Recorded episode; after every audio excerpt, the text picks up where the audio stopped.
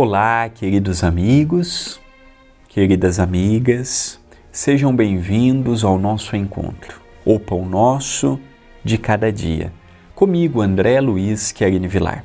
Gratidão por mais uma semana em que todos os dias estivemos juntos.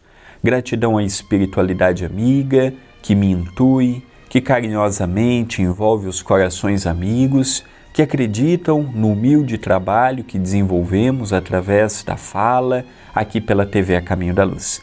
Que alegria em corações que escrevem, que pensam, que oram a nosso favor.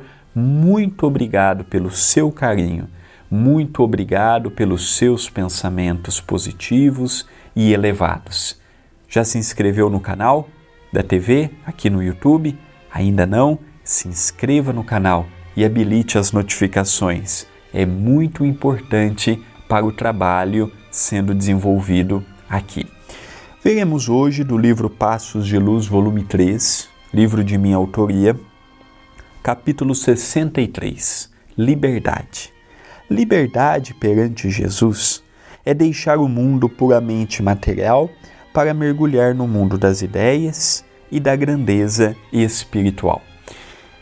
A liberdade não é simplesmente eu ir e vir, não é simplesmente eu ter autonomia para escolher. Liberdade também se faz frente às amarras e às ideias que trazemos de muito tempo. Às vezes eu tenho a liberdade de ir para onde eu quero, às vezes eu tenho liberdade disto e daquilo, mas às vezes eu não tenho aquela liberdade de me livrar de determinadas dificuldades que eu somei no ontem, criando para mim grandes impossibilidades no hoje de servir melhor, de servir a mais, de fazer a mais, de ser uma pessoa diferente. Liberdade não é simplesmente eu poder assistir um pão nosso. Liberdade não é apenas eu participar de um centro espírita. Se eu não me libertar do meu orgulho, do meu egoísmo, da minha vaidade, da minha mesquinhez, eu vou continuar vivendo com a cabeça no mundo material. Quando nós falamos mundo material, não estamos falando apenas do materialismo, apenas deste lado material da vida, não nós estamos falando também daquele modo egoístico. Ah, eu quero sempre o melhor para mim. Eu quero sempre os primeiros lugares. Ah, eu desejo sempre isto ou aquilo. Quando falamos de mundo material, nós não podemos associar tudo ao dinheiro, não. Há outros aspectos que têm privado uso eminente, prolífero da nossa própria liberdade. Quantas vezes eu não percebo que uma determinada situação não está dando certo, mas eu persisto por teimosia?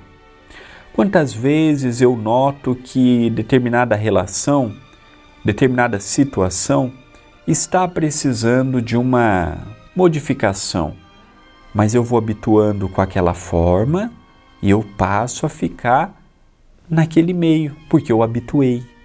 Então a liberdade, ela é uma, uma expressão, uma palavra muito forte e ao mesmo tempo que espiritualmente tem um significado muito importante, desde que eu consiga realmente me libertar.